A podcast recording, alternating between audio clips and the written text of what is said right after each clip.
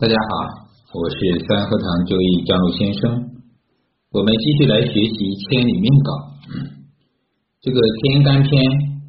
今天呢，我们把它插入进来，啊，因为讲到了天干，后面呢有个补充篇，也讲了天干地支，我们把它提前放在前面来讲呢，来学，这样呢会领会的更深，啊。咱们大家可以找得到？补充篇天干也讲了，比如说甲乙，咱们来看？甲者乙之气，乙者甲之志，在天呢为生气而流行于万物者甲也，在地为万物而成之生气者乙也。啊，这段古文啊。呃，是引用的《紫平真诠》里面的，这个在《千里命稿》啊，他把它引过来，所表达的就是再次来强调天干也好，地支也好，它是气跟志它的区别。而甲是什么？气，乙是志。咱们说气质，气质，这个人呢也有气质。这个气质啊，我们通常所看到的，基本上是人的。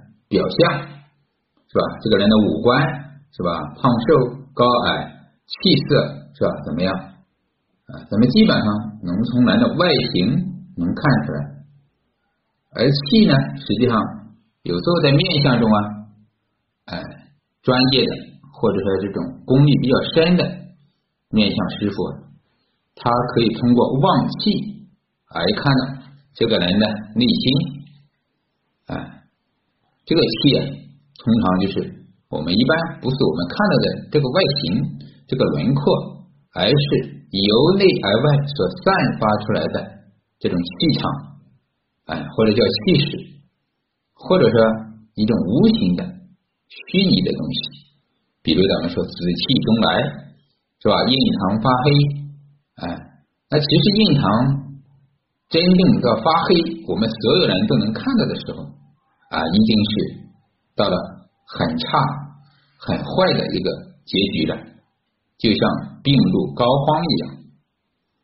而高明的这个先生，他很早就能在病没有发之前，通过望气就可以看出来这个病情怎么样，什么天以后，什么时间以后会有什么样的病。这就是中医里面的望闻问切里面望望是看什么？看的是气色、气质、气势啊。这个呢，就跟甲木这个气啊有些相像。望气之术呢，在风水中，在面相中都用相相宅啊，就是看地嘛啊，阴地、阳地，相人也就是面相看人，所以相。也就是看气，所以呢，这个甲者乙之气所表达的就是甲木啊，它更多的时候是一种表象，是一种气，是看不到的，有时候是无形的，是虚拟的。这个甲和乙呢，并不是咱们所理解的甲木跟乙木，甲木跟乙木也无非是。啊，后来呢，为了容易理解，而把它形象的比喻成所谓的参天大树，什么花花草草，但实质上不是这样啊，不是这样。甲也好，乙也好，都是一种啊无形的、五行中的啊一种能量，它都属于木。木呢，本来就是木气，并不是植物就为木啊，植物也只是说木气中的。一个缩影或者一个分类，咱们要这样去理解啊。所以呢，乙呢是甲之志，乙呀是真正的所体现出来的一个具象的一个东西，形制，就像人的轮廓，高矮、胖瘦、鼻子高还是眼睛明亮，这些都是什么？能看到的实质的东西，质是实质。是吧？明明白白的存在的实质的，嗯，那实质的东西呢？我们一般都能看得到。哎，这个是具象，也可以讲，对吧？就具象啊，有具体的形象，我们能看得到、摸得到啊，这个呢就属于质了。在天为生气是讲，所以呢，咱们说气啊，基本上是飘在上面的，和或者说浮在表面的。人这个气啊，是在表面，是在人的周围环绕的。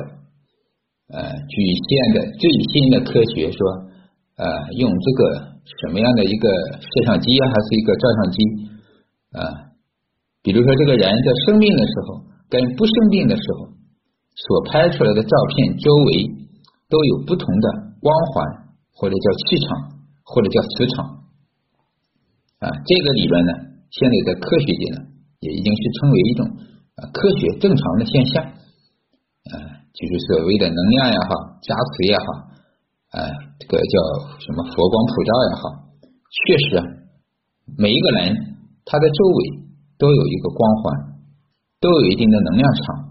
只是不同的人能量场啊大小，还有能量场的颜色不一样。这个呢，咱们在虚拟的空间里啊，比如说看电影、电视，现在的科幻，往往啊，它会把它直接展示出来，是吧？哎，这个人一来，周围都是能量场啊，比如如来也好，菩萨也好啊，这个头上都有很大的光环，而这些光环呢，其实我们就可以理解为气。这就是假，而假呢，一般是看不到的，所以叫什么奇门遁甲，是吧？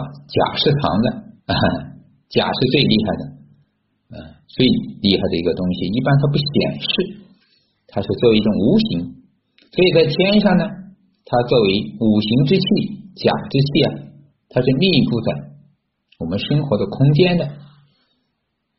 那在地呢？当他看了的时候，他就不是甲了，他已经成为乙。那在乙的时候啊，也就是说，它转化成乙的时候，就能生长万物，给万物一种力量。而这种力量和这种能量给予到万物的，无非就是木气，木是吧？金木水火土都有自己的气，都有自己的五行。当我们接收的更多的是木，是甲和乙的时候。那我们的身上具备的，无非就是五行中木这个气最多、最广、最大。所以呢，那这个命主它所呈现出来的性质、性格、心性，那更多的也就是木的特性，仁义是吧？啊，仁慈、厚爱、博爱是吧？这都是木的特性。还有又瘦高还是长，还是手指长？所有木的特性，为什么它具备？因为它的八个字含有更多的五行中的木的气在里边，然后这个气呢，又转化成了质，我们能看得到，也能摸得到。而这个人成型，他的外观、五官、体型所呈现出来的，一定是木的这个质，这个具体的形象的一个。东西，这个是人，那万物也是如此。狗也好，猫也好，植物也好，肯定都有相关的木气的成分。所以有一种草叫虫草，看起来是草，但实际上是虫。我们都知道，你说它是木，你还是说它是金呢？现在咱们还不知道，但最起码它像木，它有木的气，可是实质上。它是一个活的啊，又成了动物，又成了昆虫，哎，万物都有这种特征，人也是如此，所以啊，这是气。后面又说，又细分之生气之散布者，甲之甲，而生气之凝成者，甲之乙。啊，这个就是刚才我说的。扩散、散布，也可以指扩散，甲。之气啊，它扩散开，哎，然后呢，就是假气，而它凝聚成具体的东西，这就是甲里面的乙。比如说咱们的人的骨骼，它可以称之为甲，它比较坚硬，比较阳刚，但是骨骼里面的骨髓，我们可以称之为乙木，称不是乙木，乙气乙。所以呢，咱们说骨髓、经络、脉络、神经都是属于木之气，对不对？为什么？神经是细微的、末梢的，而正是这些气呢，散布于整个男身中，所以啊，男才有了神经系统啊、感应系统、思虑。啊，这一点听起来是似乎有点玄也好啊，神秘也好，无非就是这样啊。从天干五行阴阳来讲，它就是这样的一个道理。我们把它通俗化，就是这样理解。所以后面又讲，万物之所以有枝叶者，以之甲；而万物万物之枝枝叶叶者，以之一也。这句话告诉我们，我们所看到的，比如说这些植物、森林、树木，包括这个枝叶，我们可以把它放大去理解到，人这个手脚是不是枝叶呢？也可以理解为枝叶。动物有手有脚都是枝叶，不是说我们只是看到了花花草草。才是枝叶，所有的万物的枝叶、手脚啊，都是枝叶啊，是因为乙木、乙中、乙气中有了甲气的存在，也就是甲气啊，它散布在各个环节、各个躯体啊，这棵树也好，这个人也好，所有的因为有了甲，所以它才什么阳刚，才能站立，才能有一个。具象，哎，它是像木头，还是像人，还是像个猴子？就咱们可以讲躯体吧，也可以讲骨架，也可以讲人的精气神。万物万物，万事万物都有灵气，而这个灵气它就是一种气，而这个气呢，它在存在阳气，它所以才有了这些，它散布在整个身体之内，哎，这些。细小的枝枝叶叶，呃，比如说树上，除了大树枝，还有小树枝，还有小叶子，这个呢，那就是乙气。萌芽、嫩叶，躯干呢，可以理解为甲。骨骼架构，啊，就像盖房子一样，也有个架构。人是什么？骨骼架构，有了骨骼，才有了什么皮啊、肉啊、毛发呀。树也是有个躯干，然后才有了小树枝、大树枝、小叶子、大叶子，一层一层。哎，这些就是甲跟乙的关系了。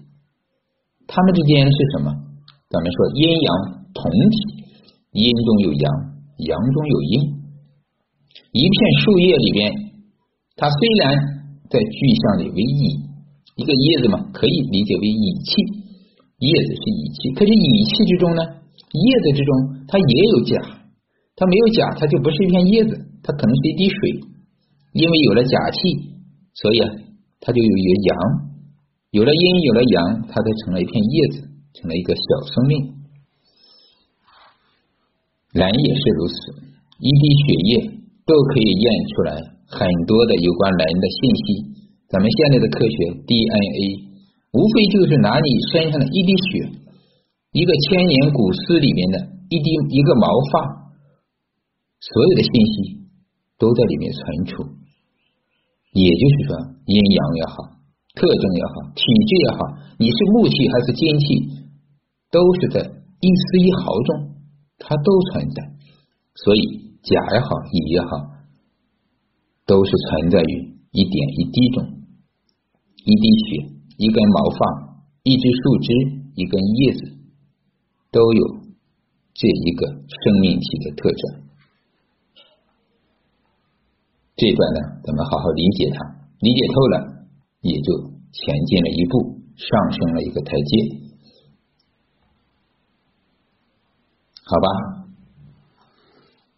关于呢这个补充篇天干，我们把它甲跟乙摘录出来。一起来分享，这样呢方便我们接下来继续的学习。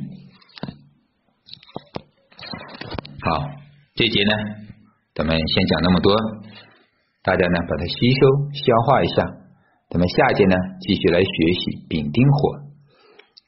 感谢大家的收听，我是张璐先生，再会。